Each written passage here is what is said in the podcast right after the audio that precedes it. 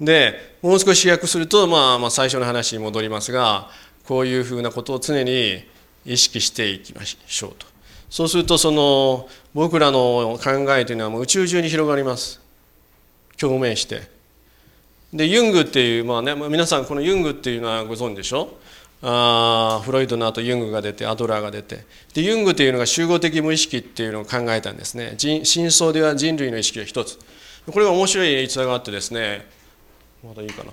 あのユングがあるちょっとあの見回り病棟を見回ってた時にある若者が窓辺でですね太陽に何かがぶら下がっとうと。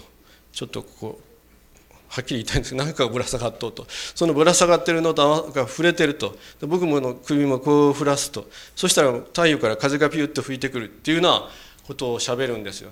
でまあユングはその時気にも留めないで23年ぐらいしてなんかヘブライの経典かなんかをこうずっと紐解いてたんですって23年後ぐらいヘブライのその経典の中に太陽には管があってその管が揺れると風が吹くって書いてある。だ今さっきの青年が言ったイメージとユングがヘブライの経典で今読んだイメージはもう全くほとんど同じでしょ？でしょ？ということは人間には真相でそういう共通のイメージを持ってるんです。持ってるらしい。それが発端で集合的無意識っていう概念に至ったんですよね。ユングは。シンクロニシティも同じですけど。まあ西洋の人で東洋のあのいろんな 奥深いのに初めて触れていったチャレンジャーですけどね。まあユング有名ですよね。でそういうことになると宇宙中と僕らはイメージ共通で持ってる。僕らは孤独ではなくて人生に深い意味がありそうだっていうことはまあこの年になってやっと考えて傷ついて気がついてきましたね。で皆さんそれを気が付くためにはオルダス・ハックスリーじゃないけど近くの扉を開けよう。あなたのその近くの扉を開けるじゃないんですよ。ここの扉。そこの扉じゃない。ここら辺の扉です。チャクラでいうとどんくらいかな。そうするとですねいろんなことがもうさっきのあのウィリアム・ブレイクじゃないけれどバーッと見えてきます。そういうのはですねあの知識を学ぶのに間接値間接値経験値、まあ、皆さん今そうですよね。例えば僕からこんな話聞いてああ間接的つまり学習ですよね。で経験してあなた方が経験して学びますよね。でももう一つある直接値っていうのが。でさっき僕がずっとスライドで書いてた上からシューって降りてきた稲妻みたいとかふにゃーっと降りてきたああいうのです。はっと気が付く時がああいうのが直接地。そうするとそれは近くの扉を開けるとたくさん入ってくる。またさて終わり。これが一番最後ぐらいになるかな。まあいろいろあのこれ作ってて自分も あ昔はあの君たちはどうかもしれませんがよう揺れとったなと思ってます。でも揺れて振り子は揺れてこそ安定を保つ。あこれなかなかいい言葉やん。と思って最近思って。うん。で自分の性格は変えられますかって。問いたいですあなた方に。まだ時間いいですかね。であなた方の 性格変えられますかって。僕はもうこの60年近く生きてきてもう変えられんばいと思うとですわ。明日からねあなたにですよ。感謝します。自慢会しゃべる。それからあトイレの掃除じゃないけれど。トイレの神様じゃないけれど一生懸命その自己啓発じゃないけどその感謝。まあ感謝することは大切ですよ。もちろんね。でもその持って生まれた自分の性格っていうのはなかなか変えられません。変えられないでしょう。で自分磨きも一生懸命しようと思いますね。これ書いたら皆さんああじゃあもうどうでもいいかって思うんですけどそうでもないですね。一生懸命そんな自分磨きもする必要もないです。今のあなたあなたそれあなた自身をそのまま受け入れればそれでいいです。それもあなたはそれで完璧なんですから宇宙で。ただ気が付いてないだけ。でいいところも悪いところも全部合わせ持ってます。清濁合わせ持つ。一番最初にユイマっていう人の話をしましたね。この人の言葉です。ですね。で清濁合わせ持ってもありのままの自分を肯定して「うんもうこれでいいんじゃない。もういいって」って言って手を挙げる手を挙げる。そうするとあなた方の運はずっと開けてきます。多分。そこが出発点なんじゃないかなとそうすると日本もそうじゃないかと思います。これからの日本も。つまり日本は特におかげさまのおかげでなんとか乗り越えられるんじゃないかと。で最後にこれ。あなたは今何かとうとうと？これをね言いたかった。あなたは何か今とうとうと？いやまああの今ね皆さん百万十いますが一人一つずつ今問いを持ってください。問い。何でもいいですよ。どんな深い問いでも何でもどん明日何でもいいです。明日の試験あ今日はどういう意味や。今度の試験通るかいなとか。国家試験通るかなと。あ彼氏とうまくいくかいなと。彼女とうまくいくかいなと。今度のデートはどうしようかどうして誘おうかとか。問いです。何でもいいです。問い。今持ちました？今。頭の中に持ちました？いいですか？それでこれが答えです。天空のニコニコマーク。これは月と木星と金星。これはめったにないですよこの配置。これ水瀬先生で私のとても友人親しい友人ですが提供してくれました。これを皆皆今皆さんの答えです。とてもラッキーです。はいどうもここまで聞いてくれてありがとうございます。皆さんうまくいきますよどうも。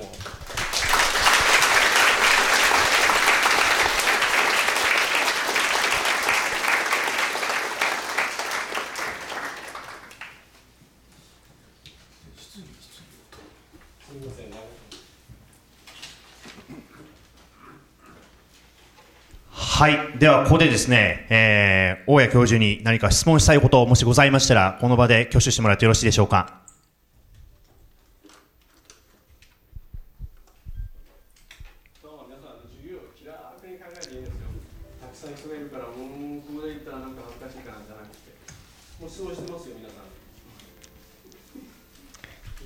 はい、どうぞじゃあ、男性の方。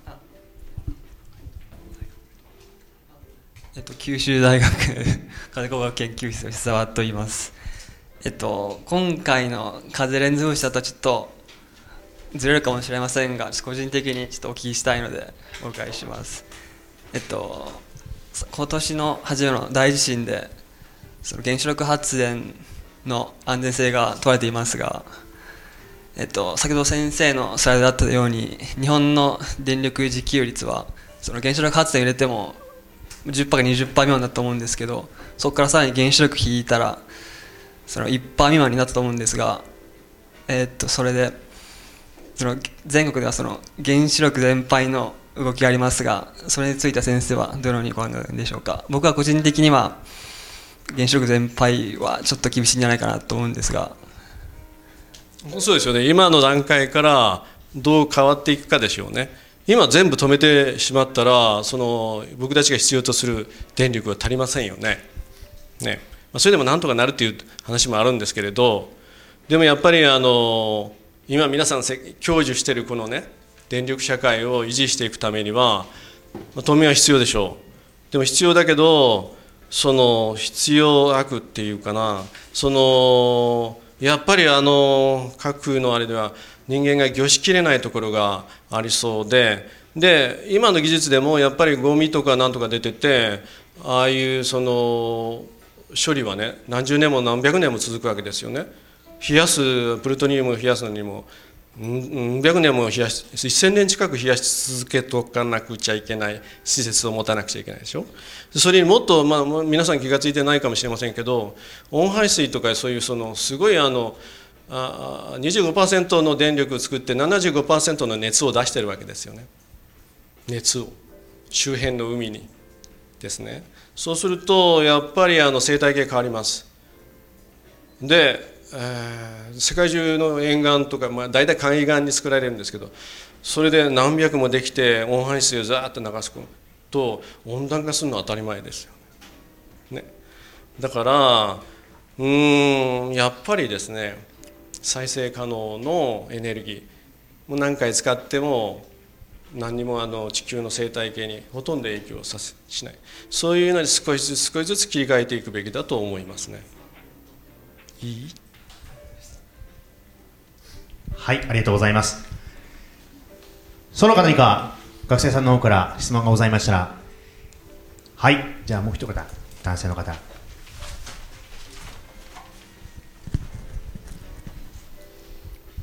えっと九州大続いて九州大学の今3年生の学生なんですけども、えー、とさっきの六角形のエネルギーファームでしたっけ？あれの海の中に沈んでる水車レンズ。レンズ水車。の潮流発電の？はい、はい、海の中の方で発電するのもさっきのバードストライクじゃないですけど魚が入ったりとかいうのがあると思うんですがそれはそれこそ今おっしゃってた生態系への影響であるとかあと網が魚はまっすぐ行ったらすり抜けてしまいそうな気もするんですけどそれは細かい網のネットをかけるとかで、えー、対応できるんでしょうかっていうのがちょっと疑問に思ったので質問させていただきます。フィッシュストライクってやつですか？フィッシュチップスってありますけどね。あのー、魚はねあのすり抜けていくらしいですよすっと。もう潮流発電でああいうのいっぱい世界中に沈んでんですよ。あの輪っかなしのあのプロペラ式のあタービンがですね。でもなかなかそれが当たったってあのあれは報告ほとんどないんですけどそれにあの割とゆっくり回るんですね。だいたい水流が遅いでしょ。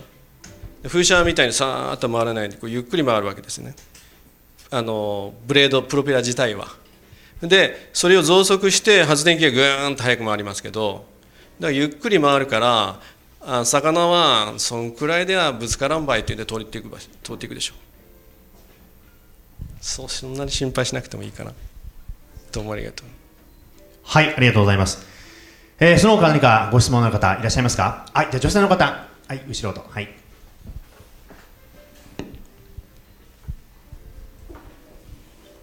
西南学院大学の中島です、えー、高度高密度洋上発電ファームの開発のところで外外国に行ってあの認めてもらわなくちゃいけないいけないと言われてたんですがそのコストが高いと言われてたんですがどれぐらいのコストがかかるんでしょうか？知りたいですか？1500万円ぐらいかかりますね。ああの小さい風車だけでですよ。一つの一つの機種だけで。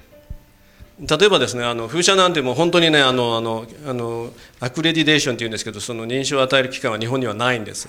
まあ風車全体のシステムとして。で今その標準化を僕らは議論議論しててどっかのあの機関で試験しなくちゃいけないという話になってるんですけどとにかく日本ではない。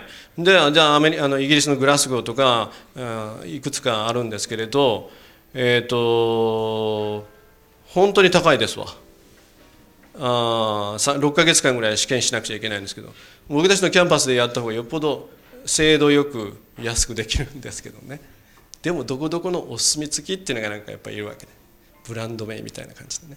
で太陽光だってねあのいっぱい今もう出てるでしょ。で太陽光のメーカーだってですね日本でやるともう34か月もかかってもうもう待っておられない。だから外国に出したりする例が多いんですって。外国に頼って。だからそういう認証とかそういうそのこれからまあ政府の方々に要求ってお願いしたいのはいろんな規制はあの、うん、柔らかくしてほしいとか例えばあの養生でもあんなんでもねそのまず緩和していろんなところに導入しやすくするっていうこととそういうその認証あんなのののえっと、はきちんと整備日本日本の国が整備してほしいなと思いますね。ありがとうございます。はい、はい、ありがとうございます。その他何かご質問のある方いらっしゃいますか？はい、じゃあ前の、はい、女性に行きましょう。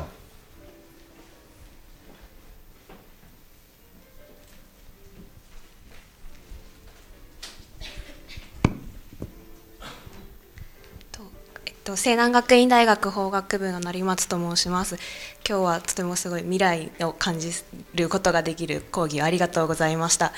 あのこの震災が起きてあの原発だったりその今までのエネルギーについてすごく考えさせられるということがみんな普段普通の生活をしている国民でも考えるようになったと思うんですけれどそれはこの自然エネルギーという分野においては私はそのそのその不安を感じるよりもその自然エネルギーにおいての希望だと私のはチャンスだと私は感じたんですけれどそのその震災が起きて大安教授はこれからの自然エネルギーそのチャンスだと私は思ったんですけど、えっと、どう思われますか、うんまあ、チャンスはチャンスで確かに風で追い風ですけどね私たちの研究は。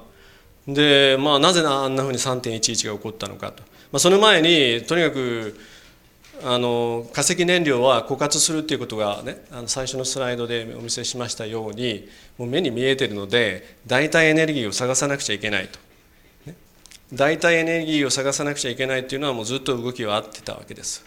つまり自然エネルギー、まあ、正確に言うと再生可能エネルギーですけどね。そういうのを使い技術を開発しようとでその時にやっぱりそのいろんなあのたくさんの研究資金がないとあの大胆ないろんな研究とかできないんですよね。でその時に、まあ、ああいうことが起こってぐわっと方向が変わりましたね。それまでは日本のあの政府も原子力発電所をエネルギー白書エネルギー政策の柱に据えてましたよね。ところがもうああいうことで原子力発電所に対して脱原発というか原発依存をねその小さくしていこうというような動きにはありますよね。でも当面はあの維持するために使わなくちゃいけないというところがありますがその、うん、依存をあのだんだんだんだん小さくしていこうとっていうところでじゃあやっぱりもう本当にもうもう真面目にですね自然エネルギー再生可能エネルギーをやるその他に夢のエネルギーがあれば別ですよ。でもそれをやっていく方向がいいんじゃないかっていうふうに皆さんね、私もそう思いますし皆さんそうでしょう。SF の世界でですねある宇宙船がこう降りていってある惑星見たらですねピラピラピラピラピラピラ動くものがあるこれはフラッタ発電なんですけどね。あなんかもう風車をやるとか太陽のエネルギーを使わせるとか言ったらなんか昔に戻るような感じがするようですけれどいいじゃないですか風の谷のナウシカですよねあいいですか？今の答えて。ありがとうございます。なんか適当に言ったもう一ついいですか？あどうぞ。はい。あのそうすると先ほどの政府のその規制緩和だったり、まあその整備しなきゃいけないことがあるっていうおっしゃってたんですけれど、それを実現するにはやっぱりその国がななんとかしなきゃいけないのか、その民間とかその普通の国民からでも何かアクションというかできることがあるのか教えていただけますか？うん、それはやっぱり国主導でしょうね。民間主導でとか、例えば私たちの一研究者とか、あの一事業者とか、なんかこうこうこう声高く言っても、なかなか通じません。例えば一つのウィンドファームを日本の中に建てようとすると、必ずやちょっとうるさいからなんとかって言ってね、あの難しいことがたくさんあります。で、そういうのはやはり、えーと、政府の、ね、ある機関が調整して政府主導でやってもらわないと絶対先には進みません。これは確実に言えます。はいありがとうございます。はいありがとうございます。その他何かご質問ございますか？いや本当は何か聞きたがろう？手を手を上げるのがちょっとやるじゃあ足を上げてみたら？先生はよくあのご冗談がお好きなようで 先ほどダジャレがいっぱいてきましたちょっと研究室の連中来てるんですけどまたあんなこと言いようばいとか言うねその辺が聞いとっと。先生は真面目に授業を進んでくださいってよく言われます。そうなんですか。今日はだいぶあのあの時間があれだったからあの横道にそれるのはもうかなりセーブしたんですけどついつい行きそうな気がしてあのはい。はいどうぞ。今後ますます、えー研究もしかしかなり研究も進んでてすごくやっぱりその先ほど学生さんからありましたすごく未来を感じる、えーすごく明るい気持ちになる反面やっぱりその国のやっぱり主導で温度を取っていかなきゃいけないっていうまた新たなそういったあー現実もなんか浮かんできてですね、えーより一層何かこう関心が深まった次第なんですけどもこれから先ますます大谷教授活躍なさる場が多いと思うのでお体とか体調とか崩されないようにそうですね。体は崩れないけどここが崩れそうな気がして。何か普段何か健康に気を使っていることってあるんですか先生？いやあのですね前はテニスをしてたんですけど最近忙しくてする暇もなくってまあそうですね。うーん健康のために何をしましょうか。今後ますますね注目される分野だと思いますのでますます頑張っていただかないとという気持ちが僕強くなりましたんで。なるべく楽しく生きてもらった方がいいと思いますよ。あのねあのあのあれあれ。やっぱり日本はとか世界は困難な時代になると思います。これから。2011年2012年2013でそれを乗り越えるためはうんとなるべくねあのあんまりしかれめっ面して鉢巻きしないように。これこの人からのニコニコマークってあるでしょ。最後にあれあれこれ出したのもそういう意味なんですけどね。こういう感じでやられると乗り越えられそうな気がするんですけど。いいですか？楽しく生きてくださいね。はい。楽しく生きて 楽しくできましょうというね、えーメッセージをいただきました。はい。じゃあますますあの研究の方頑張っていただいて我々も応援させていただきますので今後ともよろしくお願いします。はい。大きな拍手を教授にお送りください。ありがとうございました。ありがとうございました